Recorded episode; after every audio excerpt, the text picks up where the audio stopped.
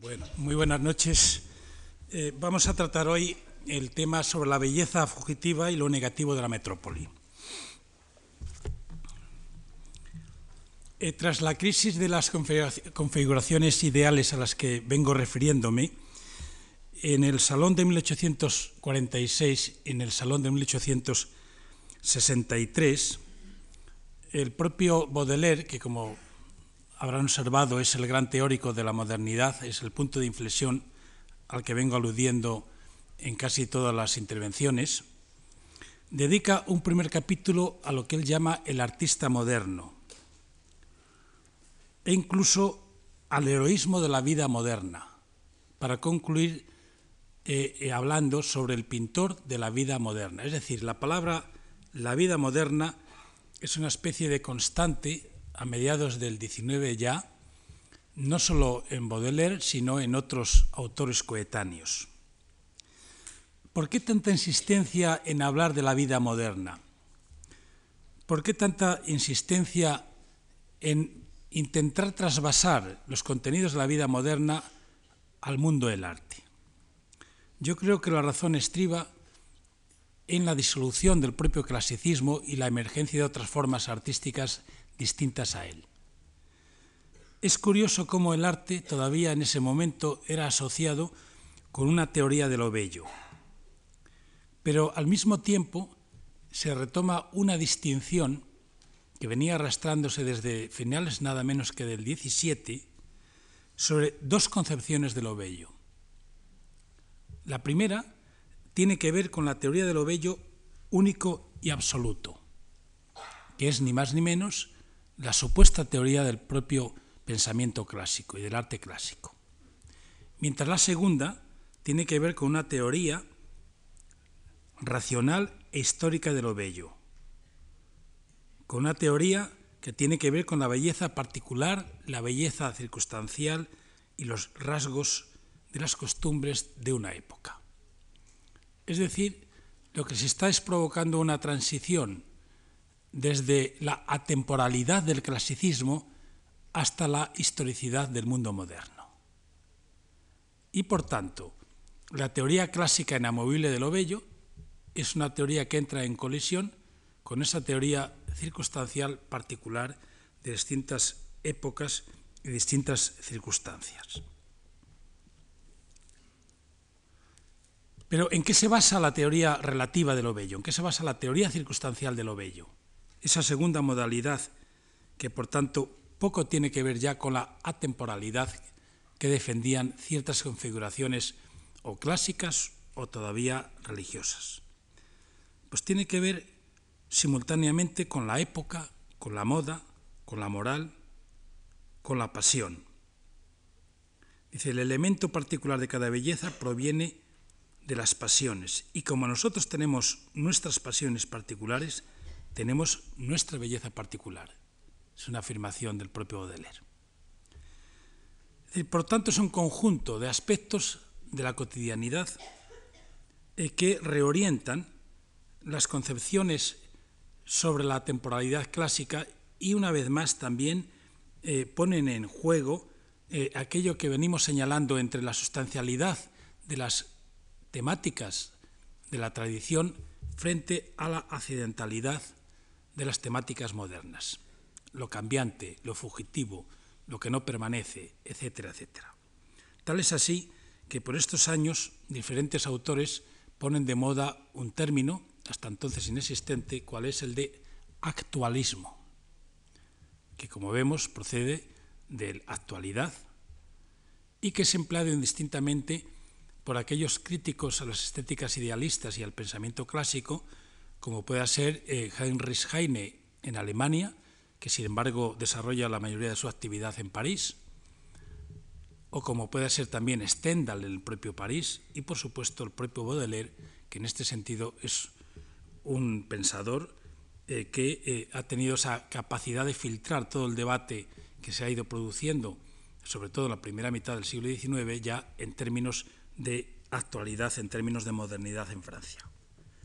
Y ahí es donde viene el Salón ya de 1846, nos había hablado del heroísmo de la vida moderna.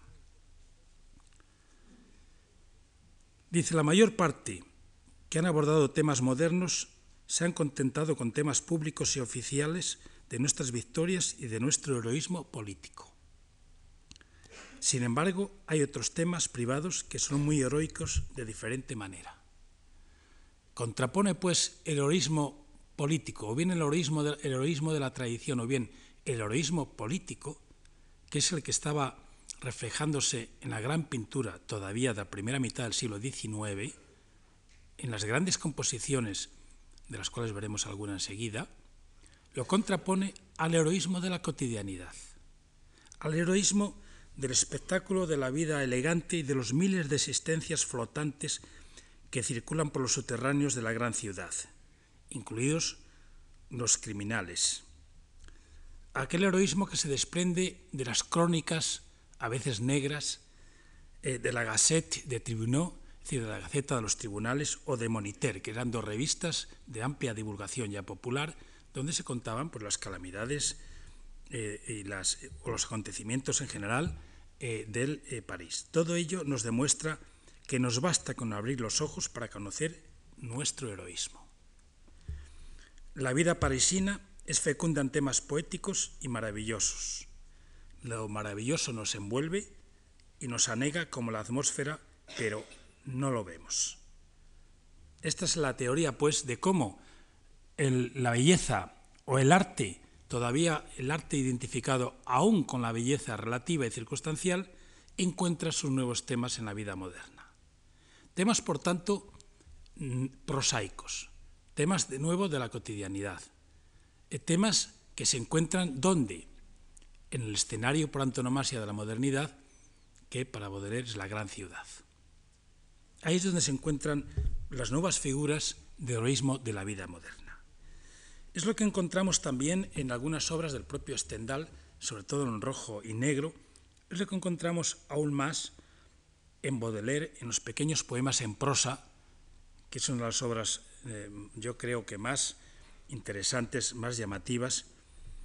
Una de las obras escrita en prosa, pero sin embargo cargada de una gran poesía y de una gran musicalidad. Precisamente los pequeños poemas en prosa los define él al comienzo, en el prefacio, como aquellos poemas sin ritmo y sin rima, que se ciñen a los movimientos líricos del alma, a las ondulaciones del ensueño, a los sobresaltos de la conciencia. Y esos movimientos líricos, esas ondulaciones, esas fluctuaciones del propio sujeto, como vemos, de la propia subjetividad accidental lanzada a la inmensidad de la gran ciudad, es lo que va a provocar que esa frecuentación de las grandes ciudades, en el cruce de sus relaciones innumerables, nace sobre todo este ideal obsesivo del nuevo heroísmo. Por tanto, la modernidad o la belleza circunstancial,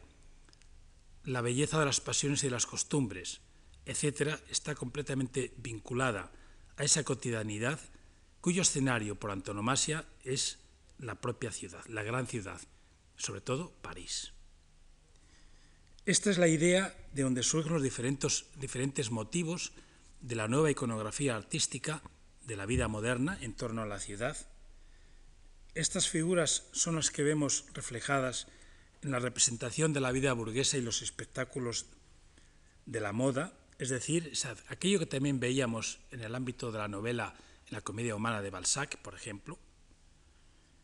es aquello que encontramos también andando por la calle, que son las multitudes, a las cuales entonará una y otra vez grandes versos el propio Baudelaire, como lo había entonado eh, eh, Alan Poe y otros grandes poetas del XIX, son eh, de, una, forma o de otra las visiones urbanas mediadas o filtradas a través de las más diversas veladuras con las que nos deparan los diferentes ismos modernos en pintura o las poesías también, la poesía del último tercio del siglo XIX. Es decir, son aquellas figuras de lo moderno que también encontramos analizadas posteriormente de una forma brillante, inspirado y apoyado en el propio eh, Baudelaire, en el ensayo de Walter Benjamin, París capital del siglo XIX. Todo ese mundo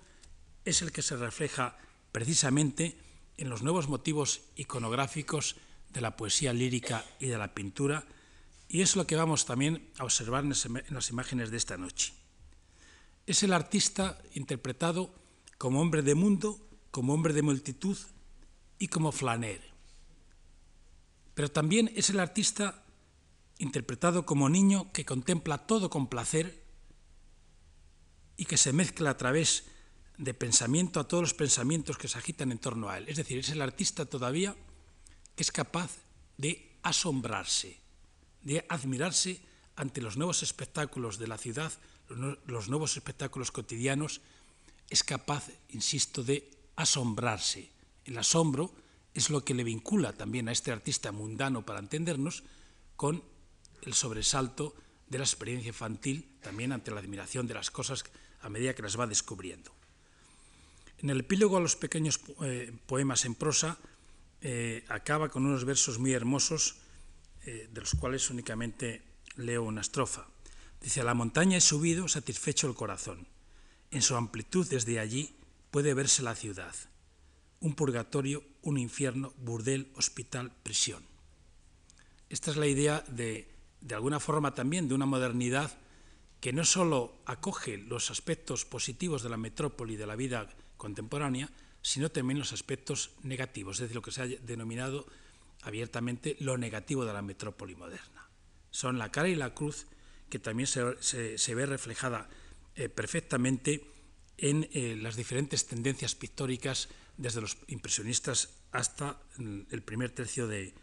nuestro siglo, del siglo pasado. Perdón. Eh, con esta mentalidad o con esta efervescencia de la ciudad coincidirán también los movimientos más diversos de la modernidad en el ámbito de las artes, pero particularmente, por ejemplo, coincidirán los expresionistas alemanes o los futuristas italianos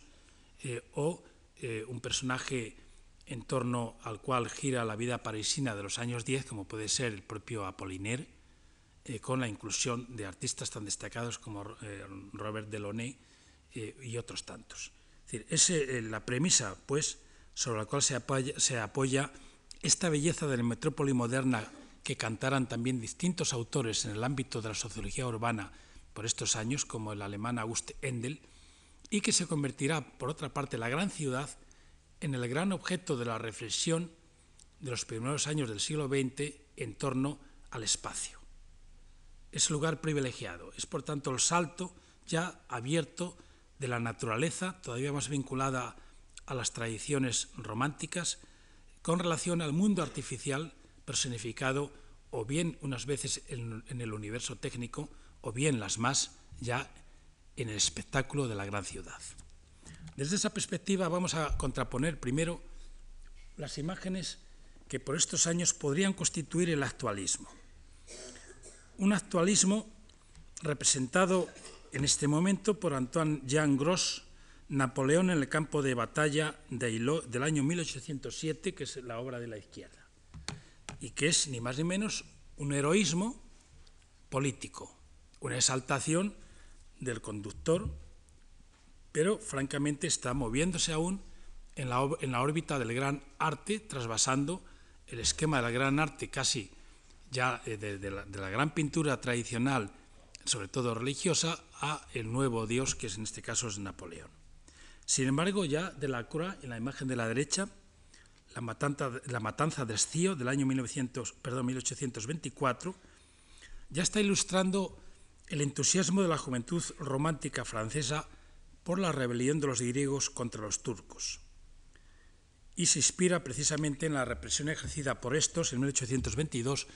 contra los habitantes de la, de la isla de Escío. Es decir, ya tenemos aquí una contraposición de dos modos de enfocar el heroísmo uno desde los dos, evidentemente políticos, pero uno desde el poder, todavía absolutista, y otro desde la rebelión. Dos visiones ya completamente diferentes. De la Croix sería un ejemplo muy interesante de cómo, sin embargo, todavía pervive en la libertad guiando al pueblo del 28 de julio de 1830, previve, digo, un acontecimiento político es elevado, en este caso, a alegoría es decir, a una categoría universal de la lucha por las libertades. esta transformación que existe pues del símbolo en el fondo, del símbolo o bien político o bien del símbolo religioso, el que fuere, o absolutista, a alegoría. Esta es una alegoría. Es un actualismo, por tanto, que se apoya en un acontecimiento cierto, concreto, pero sin embargo al mismo tiempo sublima ese acontecimiento a través de ese dispositivo de la alegoría. No obstante, esta alegoría supuso tal escándalo en su momento que solo fue mostrado durante algunas semanas en el Palacio de Luxemburgo, que fue el precedente del, propio Louvre, eh, por el, valor eh, de incitación posiblemente a la rebeldía eh, que suponía. Y de nuevo fue mostrado en la exposición de 1853 y entró en el Louvre en 1874, es decir, justo en el momento incipiente del propio movimiento impresionista moderno. Fue una obra, en este sentido, pues, una obra muy reconocida, una obra muy reconocida en, el en, la, década de 1870, 1800, eh, o 1860 mejor, a 1880 y sobre todo 70, y es una obra que coincide precisamente con aquella que vemos a la derecha en dos versiones, una más reducida, la de, la de arriba, y la otra, el cuadro ya tan conocido de Manet, el fusilamiento del emperador Maximiliano en 1868. Evidentemente está inspirado en los fusilamientos del 2 de mayo de, Goya, por supuesto, eh, pero aquí lo que interesa destacar, que Goya en ese sentido sería un precedente también del actualismo del siglo XIX, reconocido, como bien sabemos, tanto por Manet como por los literatos del periodo, pero aquí lo que se produce en la obra de la derecha es un abandono radical de la pintura de historia que sería el género al que teóricamente perteneciera, eh, a través de esto que por, estos años se denominaban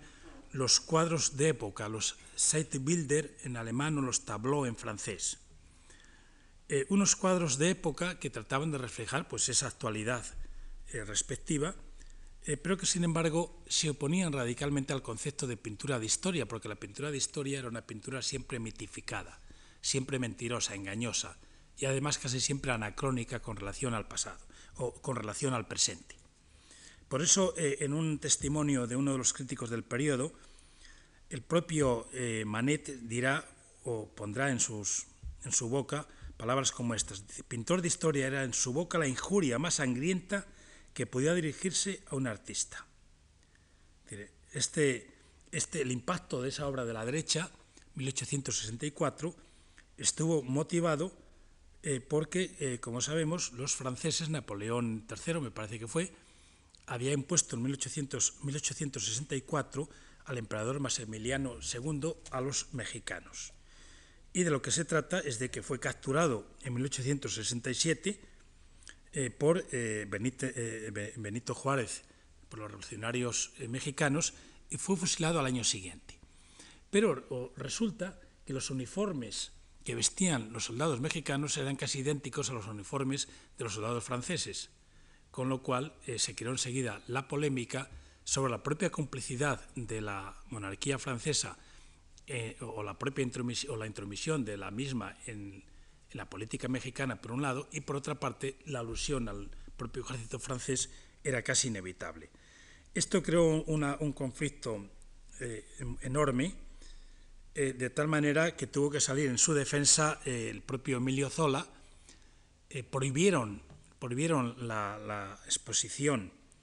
de esta obra, o estuvo muy pocos días y la retiraron enseguida del salón de 1868, y el propio Manet tuvo que pedir el favor a Zola de que escribiera algo en su defensa, porque la obra a su vez iba acompañada de una litografía que tuvo enseguida gran difusión y fue llevado mm, a los tribunales o estuvo a punto de ello. Es que es una obra en ese sentido sintomática de lo que se entendería por un actualismo de carácter político, eh, donde se ha rebajado el carácter heroico político hacia eh, una cotidianidad más acorde pues, con, con, la realidad. Naturalmente se estaba moviendo Manet ya en un ámbito de realismo, al que ya hemos aludido, que estaría mucho más expresado en esta obra de la izquierda, titulada Música en los Jardines de las Tullerías, bien conocida, de 1862, eh, que por otra parte es una obra ya de espectáculo de la vida parisina, como vemos, de las fiestas populares que atraían tantísimo a los impresionistas y a los poetas coetáneos y que tiene la particularidad eh, de eh, haber sido ya sugerida incluso literalmente por Baudelaire. A su vez, en la obra de la derecha son dos versiones, también muy conocida la de abajo, de Le Moulin de la, de la Galette de 1876 de Renoir, una vez más siguiendo también los consejos eh, de Baudelaire, que se convirtió, es curioso más que, más que el propio Zola,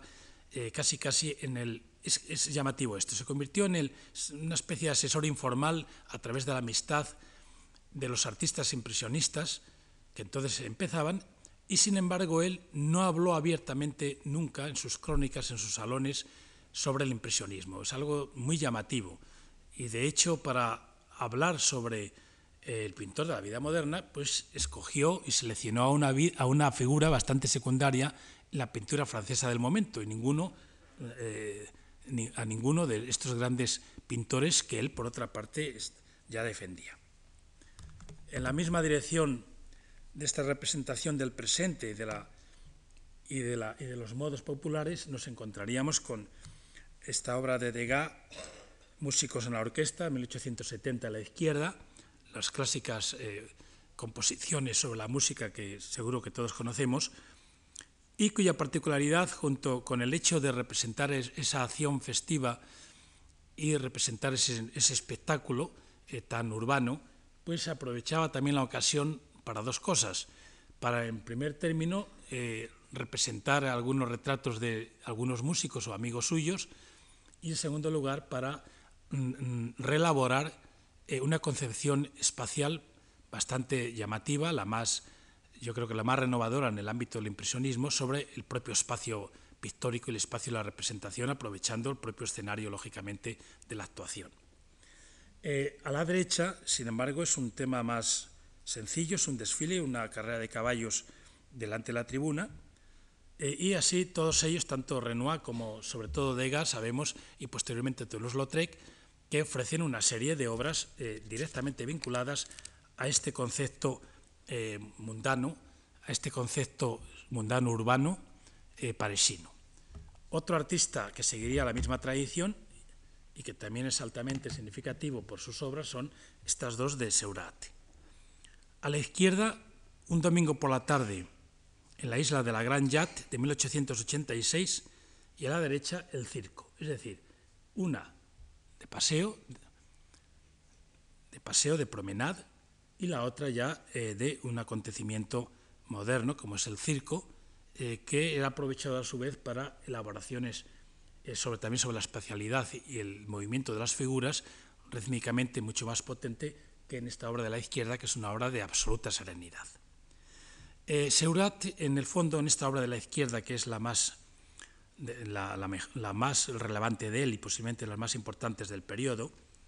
lo que trata es de reflejar un mundo de armonía a la manera de una Arcadia democrática. En, Seurat cristaliza un ideal de modernidad eh, que añorara al poeta al decir, el poeta en este caso Baudelaire, del artista moderno, que debe extraer de la moda lo que ella pueda contener de poético o lo histórico, sacar lo eterno de, lo transitorio. Es una obra, pues, eh, de un admirador de Ingres que cultiva una estética de la armonía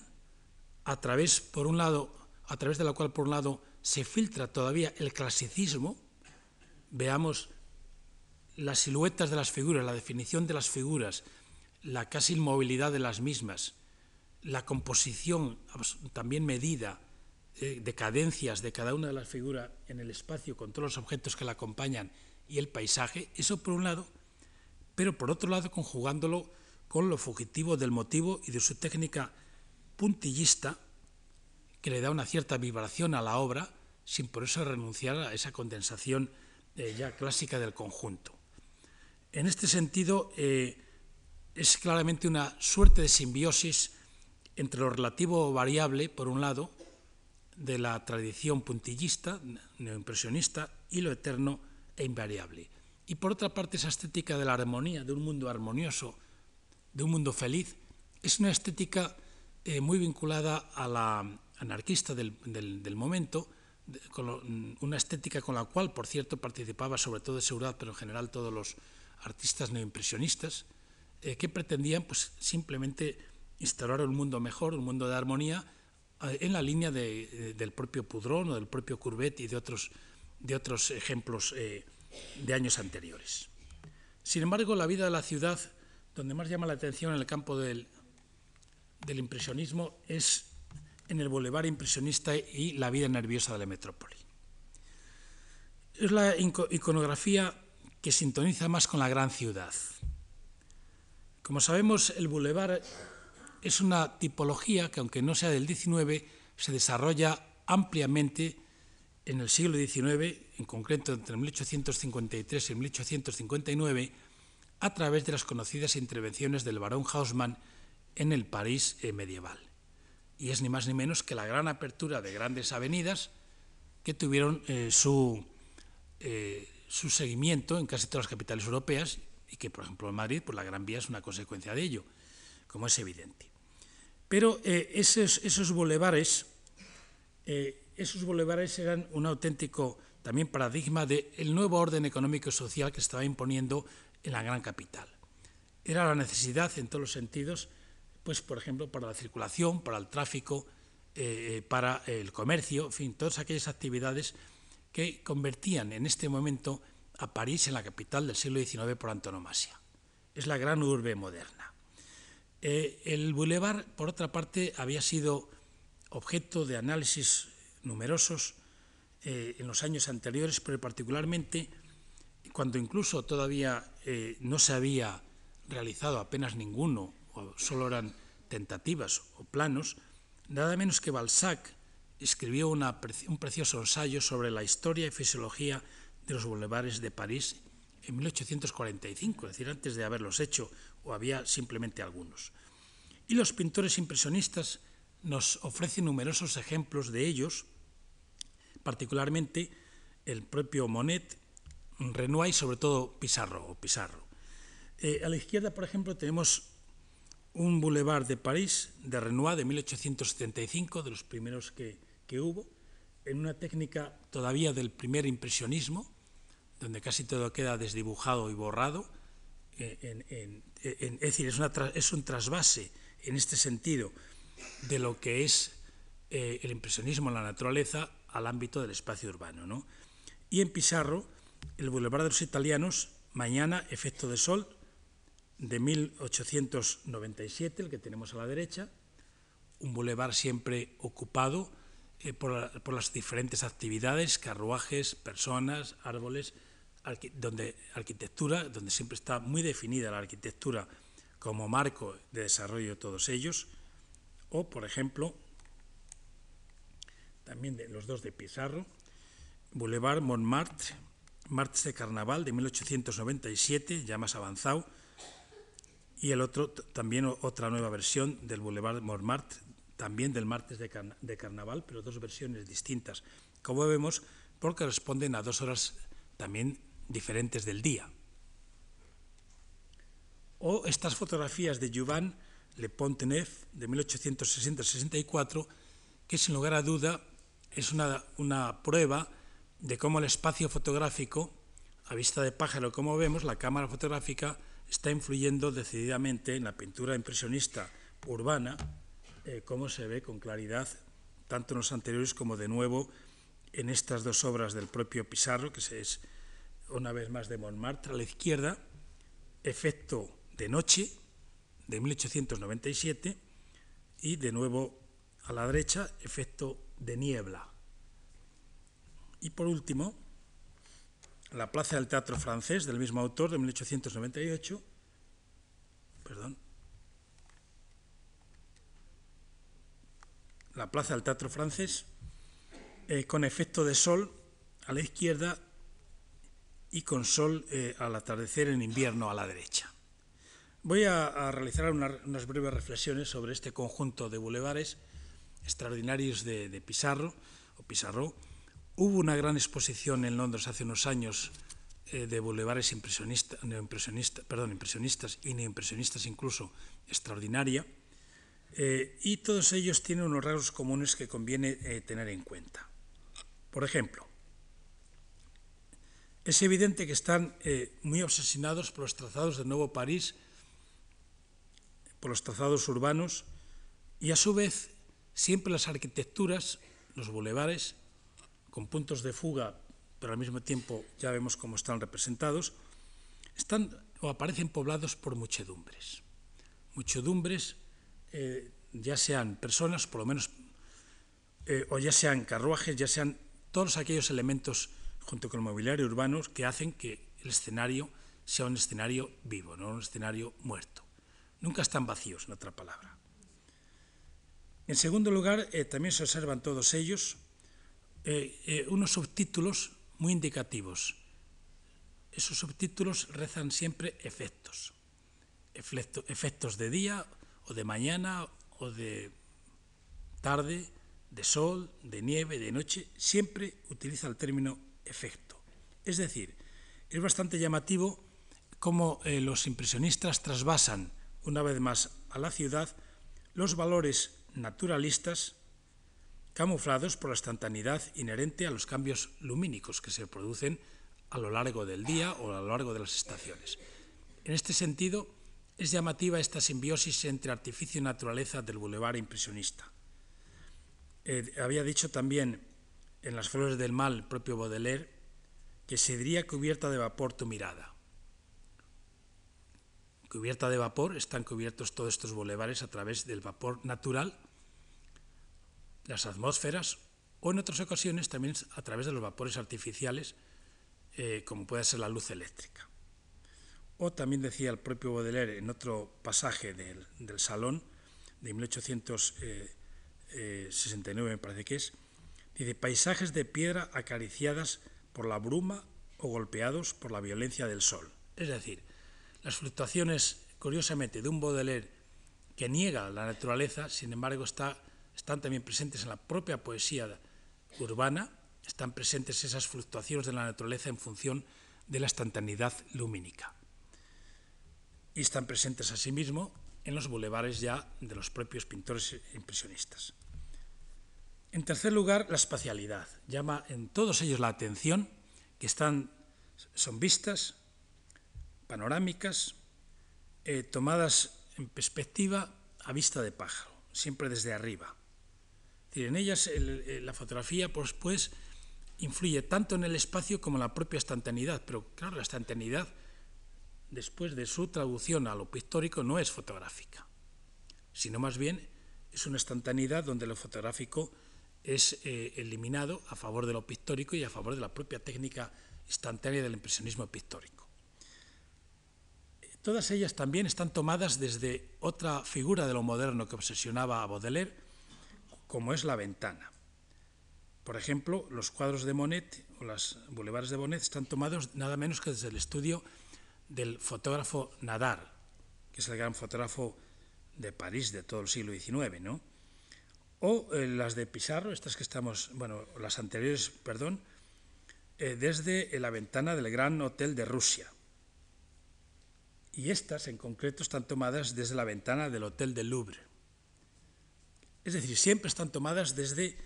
un sitio recóndito donde el artista está eh, desarrollando su actividad de flaner, su actividad de observador de la realidad, pero siempre oculto, siempre detrás, eh, de, tal, forma eh, que la ventana se hace indisociable de las vistas impresionistas y a su vez las vistas impresionistas se hacen indisociables de la ciudad y hay una circularidad que está presente tanto en la pintura impresionista como en la propia poesía, no solo ya de Baudelaire, sino incluso de Rimbaud, por ejemplo. Y además, en este sentido, eh, ese hormigueo de la, multitud, claro, es un, hormigueo eh, que tiene muchísimo que ver con los hormigueos eh, que ya relatara en casi sus visiones oníricas el propio Alan Poe de las muchedumbres. Esta es una, una obsesión permanente. Pero claro, lo que sucede con esta visión de la ciudad, igual que sucedía acontecía en la naturaleza, es que los objetos están sometidos ya a una especie de vida nerviosa de la metrópoli, una vida nerviosa, metafóricamente hablando, eh, que curiosamente no se produce tanto a través de lo psíquico como a través de la interpretación física del propio paisaje de la ciudad. Una vida eh, también nerviosa donde lo individual, es decir, las figuras que vemos ahí, no las distinguimos. Distinguimos simplemente bultos, pero no individualidades, porque las individualidades se diluyen en el propio fluir de las impresiones, de los estímulos sensaciones, con lo cual la figura humana en la ciudad eh, no solo pierde su singularidad, sino casi diríamos que pierde su aura, su, eh, aura, su, eh, tener esa especie de, de, reconocimiento de lo particular del hombre en sí mismo y quedar fusionado absolutamente en la multitud. Desaparece lo singular para diluirse en la multitud. Este ejemplo del bulevar impresionista será un precedente pictórico ya para todos los movimientos posteriores del siglo XX y vamos a ver algunos ejemplos de cómo se intensifica, bueno, perdón, hay una pequeña eh, variable eh, que tiene que ver con un nuevo capítulo de intensificación de la vida nerviosa, pero en primer lugar, eh, como en este caso, vamos a comenzar viendo cómo se reinterpretan los nuevos monumentos de la superstición, monumentos modernos de la superstición. Es decir, junto al ámbito urbano se produce eh, una, una atención especial hacia el ámbito de ese universo técnico, que son, como no podía ser menos, eh, los puentes colgantes, las estaciones de ferrocarril, las fábricas, las chimeneas, etc. Todo eso que había llamado poderosamente la atención en la exposición de 1851 de Londres, la primera gran exposición universal donde se mostraban los miles de objetos del nuevo universo técnico, o mucho más ya en la exposición de París de 1889, en donde se construye la Torre Eiffel. Aquí tenemos dos ejemplos sencillos eh, de Monet, el puente de ferrocarril, que lo que importa es la interpretación de ese nuevo motivo moderno en la naturaleza, pero esa interpretación que vemos eh, que aprovecha para fusionar completamente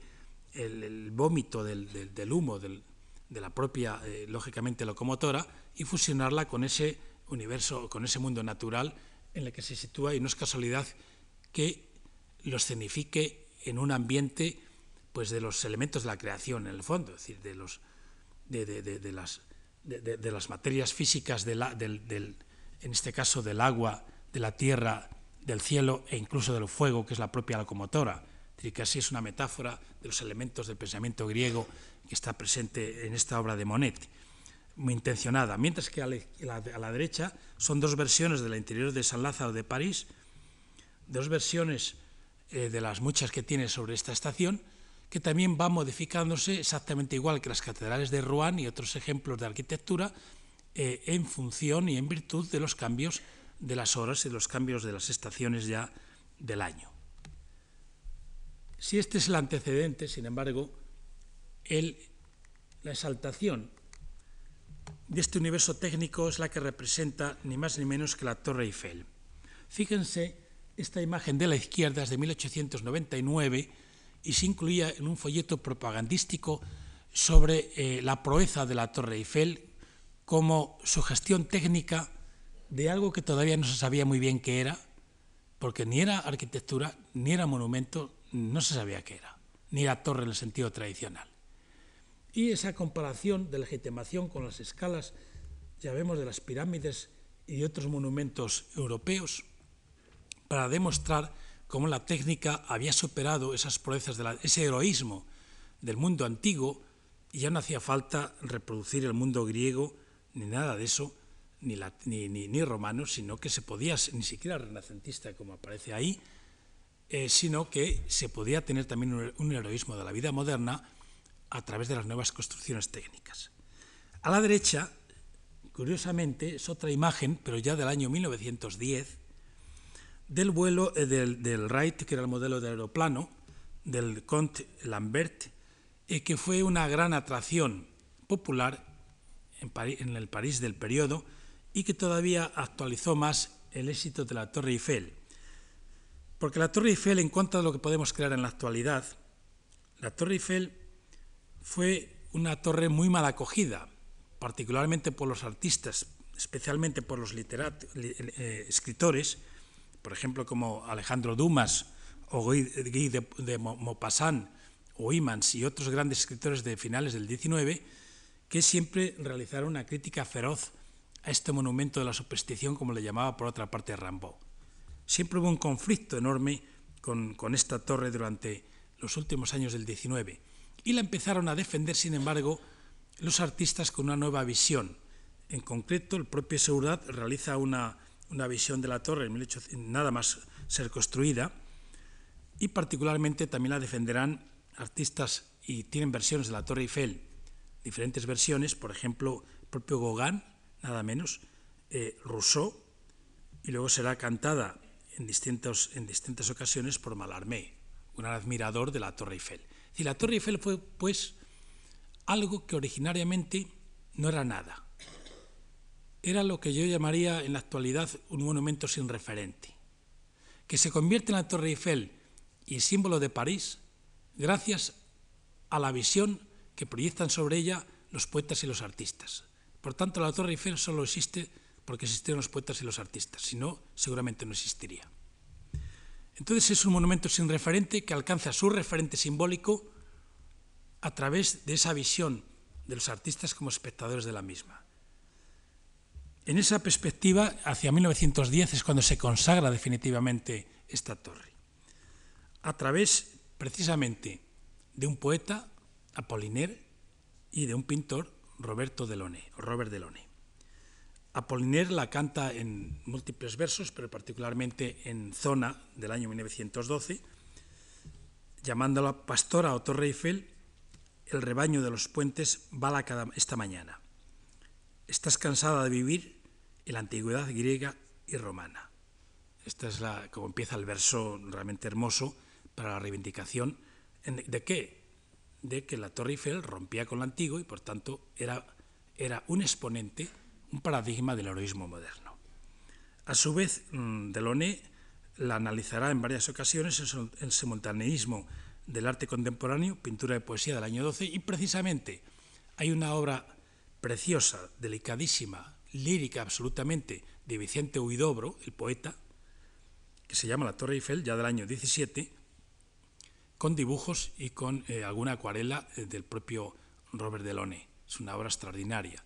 es casi una especie de manifiesto de fusión entre la poesía y la pintura, la que eran tan dados los, los, artistas y los eh, poetas cubistas, y que ya la, acaba, la acaba de, de, consolidar para siempre. Pues bien, de esta torre realiza Delaunay diferentes versiones. Muestro aquí dos, torre con cortinas del año 10, la torre Eiffel con árboles del año 10-12. Eh, fíjense que son siempre versiones realizadas a la manera de los impresionistas que acabamos de ver, también desde una ventana, también enclavándolo, pero hacia afuera. en vez de ver el paisaje romántico, se ve la ciudad directamente. En las dos, lo mismo. Aunque allí es un paisaje más natural, a la derecha, porque supuestamente es una torre con árboles, los árboles que estábamos viendo también en los cuadros del propio, eh, sobre todo el propio Braque, en años anteriores. Es una interpretación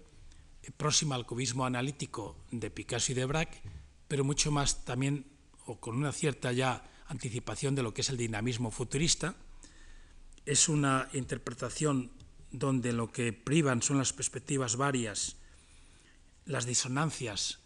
el carácter heterogéneo de todos los elementos que están presentes en ello. Es decir, es un espectáculo de tensión, es un espectáculo de desgarramiento de la propia ciudad, donde se van superponiendo en esa explosión simultánea. Es como si París casi, casi, casi, pues eh, hubiera, se hubiera provocado un cataclismo, terremoto en ella, y a partir de ahí lo que está evocando es el movimiento, la fuerza eh, oculta de la ciudad, los estratos casi geológicos del nuevo y viejo París, cómo se van fusionando como se ven estas imágenes de, imágenes de París en los dos lados del viejo París, cómo esas imágenes del viejo París se van fusionando con imágenes del nuevo París, que es la propia Torre Eiffel, es decir, se va fusionando lo viejo y lo nuevo, que es un poco la obsesión todavía de todo el periodo. O interpretaciones ya como Sol, Torre y, Avión del año 13, este que tenemos aquí a la izquierda, y el de la derecha, ventanas simultáneas sobre la ciudad, que ya casi es una filtración abstracta de la propia Torre Eiffel. Con relación a, esta imagen de la, de la izquierda, diría el propio Delaunay que el dramatismo moderno de la ciudad, de los dirigibles, los aeroplanos, las ventanas,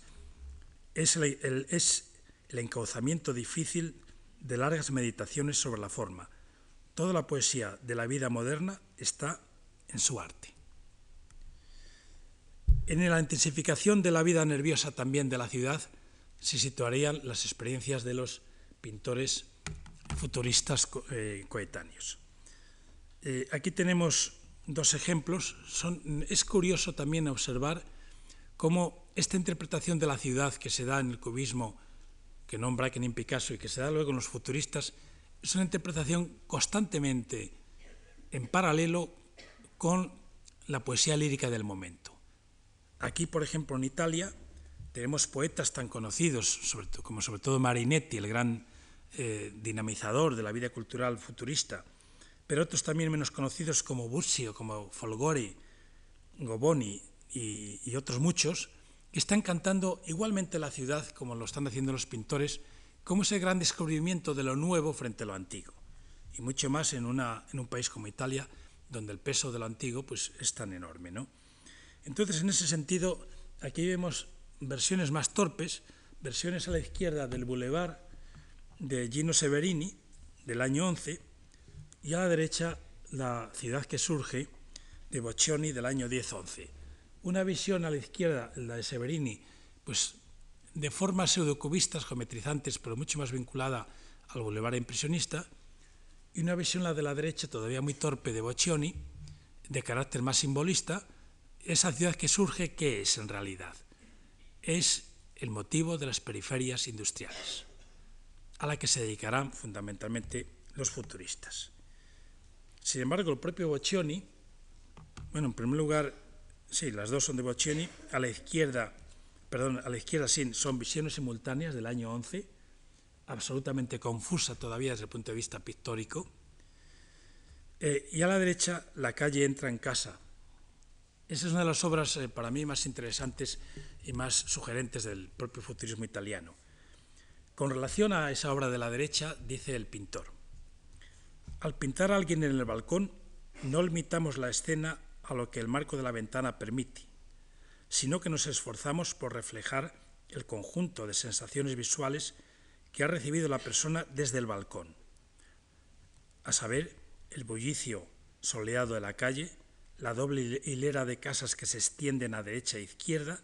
los, balcones floridos, etc. Es decir, la simultaneidad ambiental y, en consecuencia, la dislocación y el desmembramiento de los objetos. Que es una visión, por tanto, de desintegración absoluta. Pero si aquí todavía el objeto de la ciudad es un objeto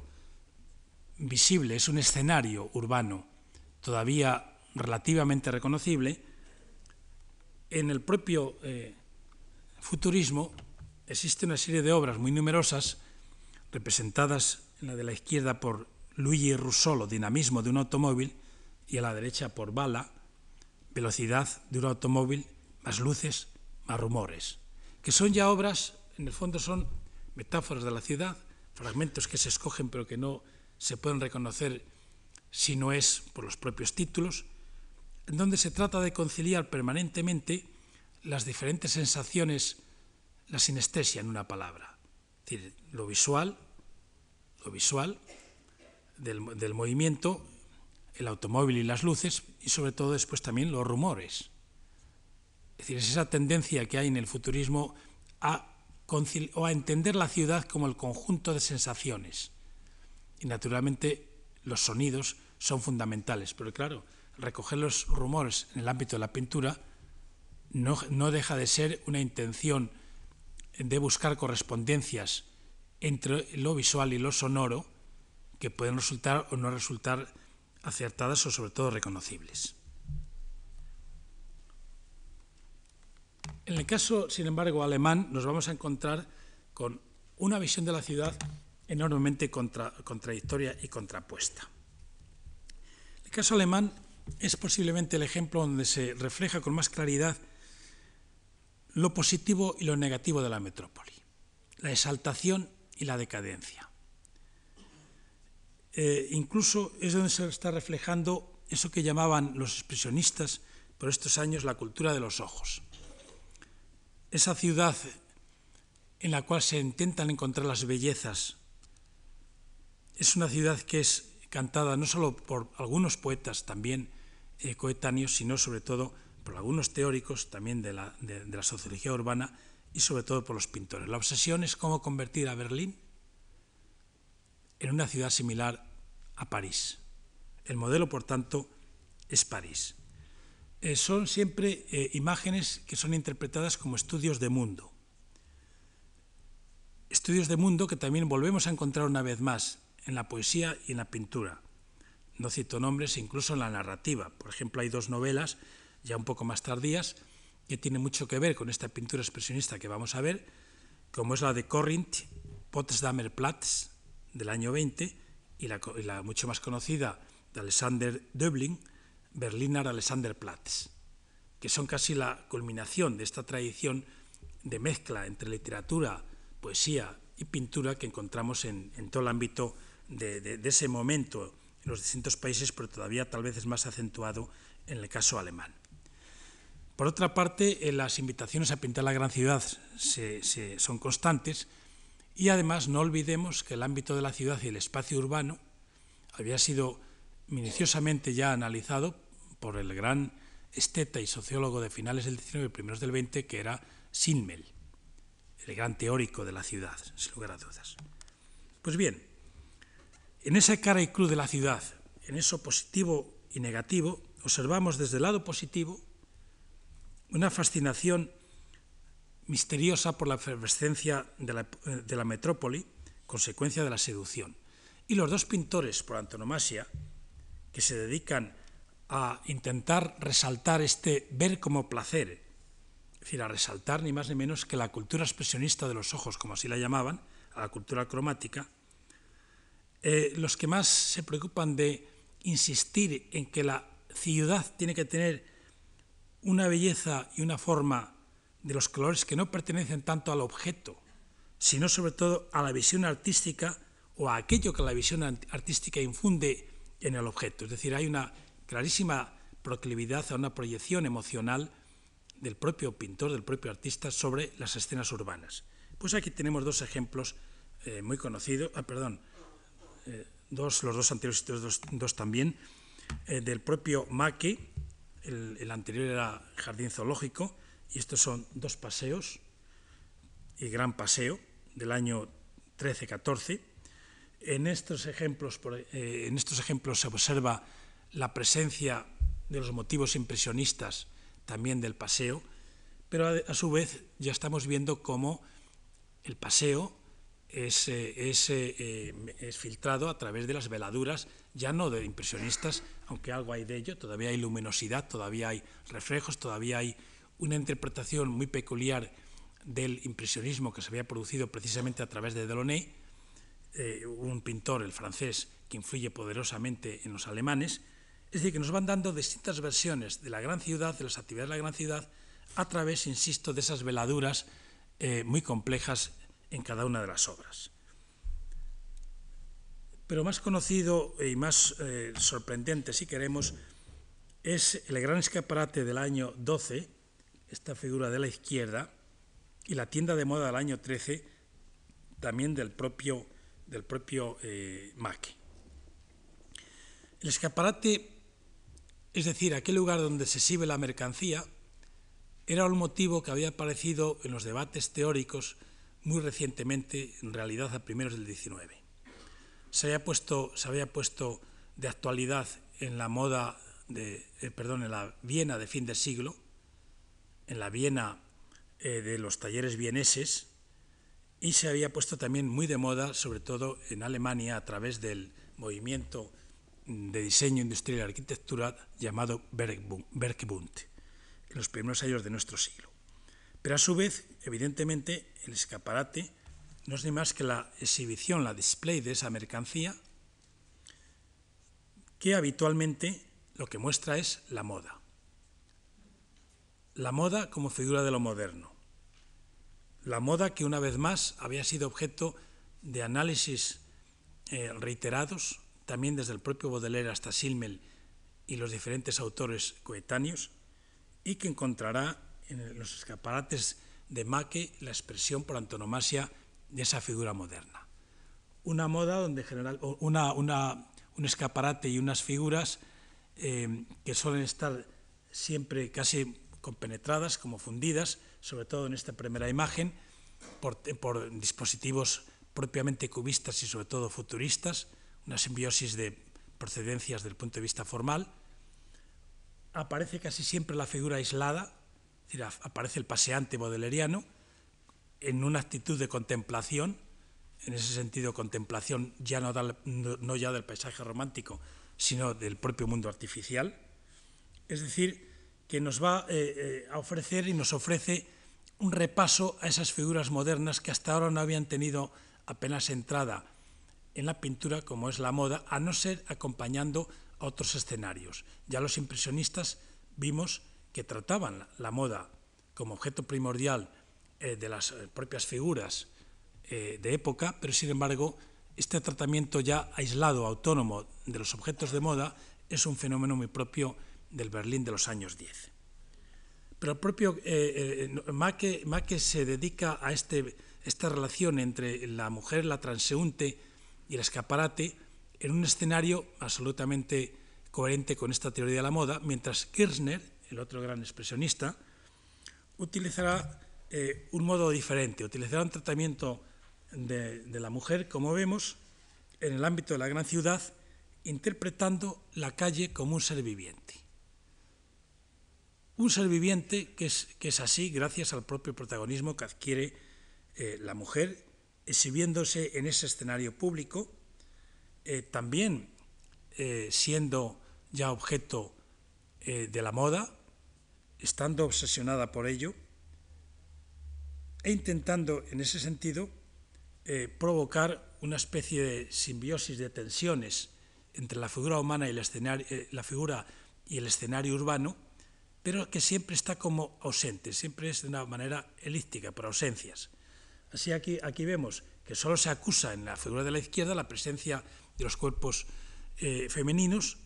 cuerpos femeninos que suelen estar casi siempre eh, orientados también hacia el mundo eh, bodeleriano, pues de la prostitución, de las cocotes, pero no necesariamente, en este caso sí, que son los que en ese momento serían los, personajes más desinhibidos con relación a los problemas de la moda y salir al exterior sin ningún tipo de, tapujos, eh, pero a su vez están en la calle, una calle que se vuelve altamente problemática porque lo que genera la tensión no es el, propio escenario, sino eh, eh, los protagonistas del escenario, que es la figura. Una figura que además se repite en serie, siguiendo una técnica muy propia del futurismo, lo cual alcanza una intensidad eh, gracias a, esa recurrencia que sería muy distinta a la presencia de la figura aislada, ella sola en la calle. Pero la obra por antonomasia de Kirchner es esta, que vemos a la derecha, titulada Potsdamer Platz, del año 13. A la izquierda es una imagen de los años 10 de cómo era esta conocidísima plaza de Berlín, que como muchos saben, hoy está convirtiéndose o quiere convertirse en el centro neurálgico de nuevo del nuevo Berlín. Esta es una imagen, por tanto, de 1900, de los años 10. Fíjense en que se ha transformado la imagen real en la imagen de la derecha. No tiene absolutamente nada que ver. Hay una transformación a, partir, una vez más, del gran protagonismo de las figuras, que parece que generan distintas líneas de fuerza sobre todo el espacio urbano y lo alteran poderosamente para, convertirlo en algo casi mágico, en algo fantasmagórico, en algo que poco tiene que ver eh, con eh, la realidad del espacio urbano que vemos en la imagen de la izquierda. Me, permito leer un comentario que he escrito en otro momento sobre esta obra, porque me parece capital en todo el periodo. Es precisamente la presencia de las líneas de fuerza lo que acentúa la desproporción de las figuras situadas en los primeros planos respecto a las arquitecturas del fondo. A ellas se deben asimismo las deformaciones en perspectiva, las direcciones y angulaciones que auxiliadas por el cromatismo nutren esa especie de tensión erótica que las envuelve. Por otra parte, el contraste de colores fríos e inquietantes refuerza una cierta agresividad en la exacerbación emocional de las vivencias. Si todavía se reconoce de un modo penoso el lugar físico de la ciudad, este clima de extrañeza que en ella se respira las desplaza hacia un espectáculo un tanto visionario. Sin duda, el pintor, cautivado por los motivos realistas y la emoción que despierta su contemplación estética, se inclina por esta, solazándose en esa atmósfera de ensueño y realidad que también expresan los contrastes cromáticos violentos, las líneas angulosas, con predominio de las oblicuas en los rostros o la abstracción estilizada en la cual hasta las mismas arquitecturas parecen retorcerse. Diríase que en estas escenas vivientes las siluetas evanescentes surgidas en la noche o en el alba, que es el momento mm, preferido por Kirchner, no existen más que como un ensueño, como si desencadenaran un relámpago, noche fugitiva belleza que diría el propio Baudelaire en, el poema a, una transeúnte. En ellas es donde se ejemplifica no solo el dinamismo espacial, sino el sentido cromático propio de esa cultura de los ojos, y se condensan asimismo jirones de vida en la moderna calle de la metrópoli. Jirones que, en palabras del propio pintor, se alimentan, y cito literalmente, de la impresión excitante que se suscita en nosotros gracias a la visión de efectos desconocidos. Parece, pues, como si en ellas la vida nerviosa, con sus accidentes dinámicos y lumínicos, reenviara una vez más a la vivencia, a esa fuerza que posee el hombre para hacer visible en la superficie una imagen que le proporciona su vivencia. Son palabras del propio Kirchner. En estas obras asimismo, esta obra en concreto sobre todo, es una obra donde no puede pasar eh, desapercibido eh, cómo aparecen diferentes eh, figuras modernas. Básicamente, lo que más me interesa destacar es el personaje femenino, con rasgos fascinantes y efervescentes, la moda y a su vez más, y se ve en la primera figura, en la frontal, sobre todo, pero es una constante en toda la serie, el, eh, elogio del maquillaje, del maquillaje, al que se referirá también Baudelaire y que por estos años vuelve a ser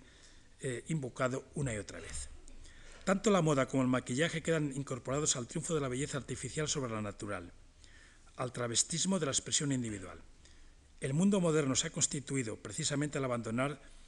las regiones de la naturaleza y traspasar los umbrales del artificio. La naturaleza es mala consejera en el reino de lo bello. La moda y el maquillaje no son sino síntomas de sus carencias,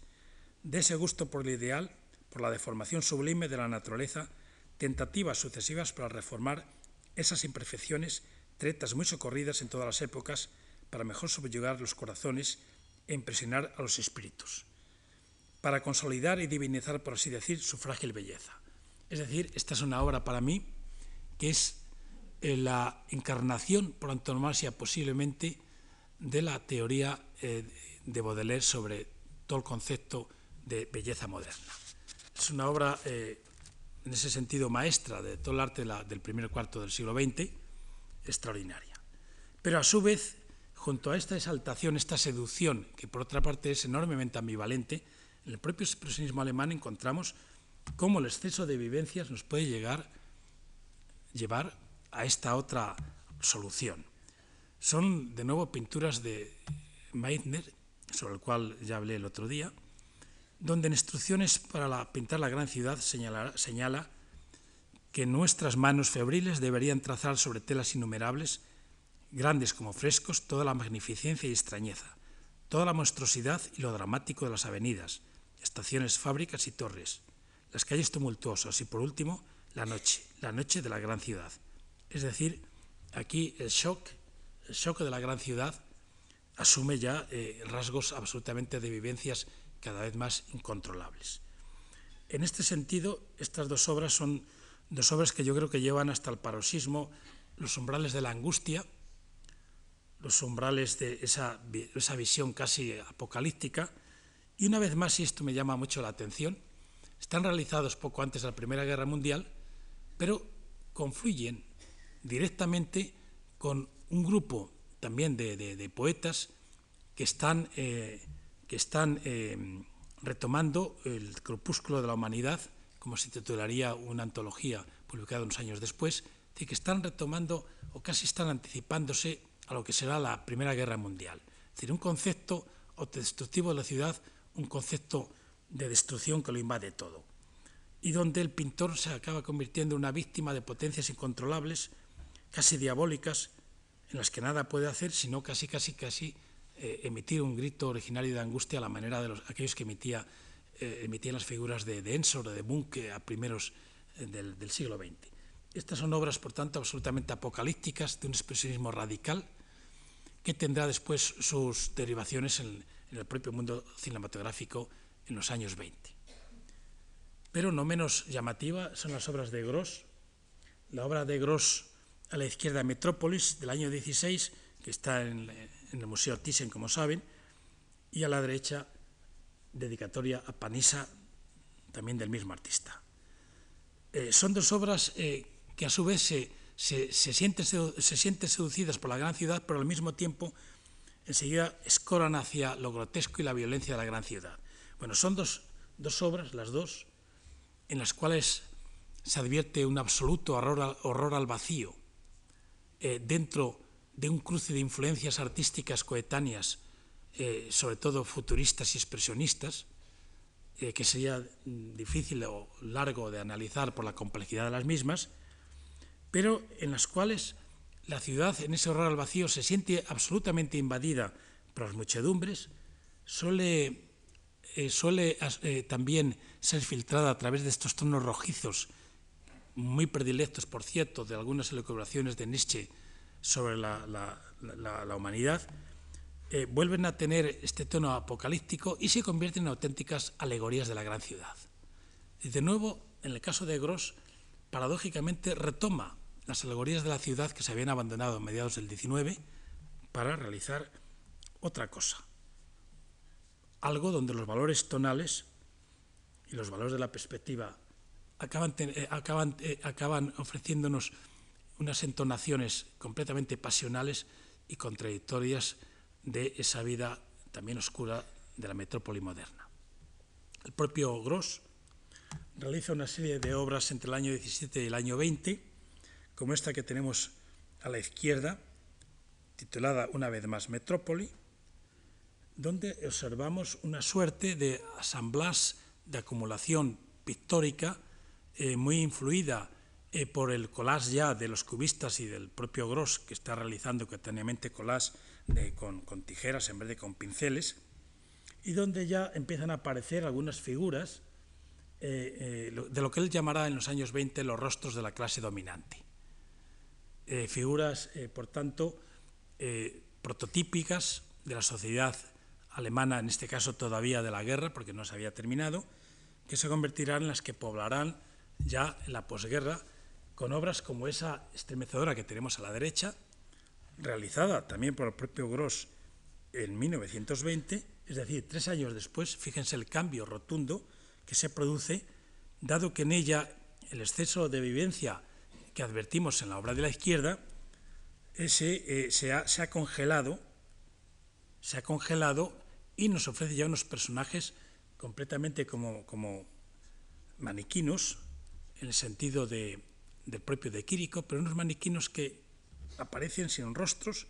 es decir, unos personajes que se vinculan ya directamente a aquello eh, que luego llamaríamos el hombre sin atributos de, de Musil, la conocida novela de los años 20. En estos casos, en ese caso de la derecha, se advierte ya una deshumanización de lo siniestro y ya no se reacciona como en los casos anteriores frente a la ciudad eh, eh, con eh, el sentido este de con el sentido de la vivencia, sino que ya se reacciona con una razón congelada, en donde, como venía vislumbrando el propio Silmen en la teoría de la ciudad desde desde los primeros años del siglo, en concreto en un ensayo titulado Las grandes ciudades y la vida del espíritu, la ciudad se identifica con la abstracción y la objetividad despiadada. Es decir, se identifica con una gran abstracción que surge precisamente de una nueva realidad, de la gran realidad, confirmando una vez más la hipótesis de Kandinsky, el ensayo sobre el arte puro, de esos vínculos tan cercanos entre abstracción o gran abstracción y entre gran realidad. A su vez, esa última obra, que ya abandona absolutamente el ámbito del expresionismo, incluso el expresionismo visionario, es el precedente de lo que se va a llamar en los años 20 la nueva objetividad. Muchas gracias.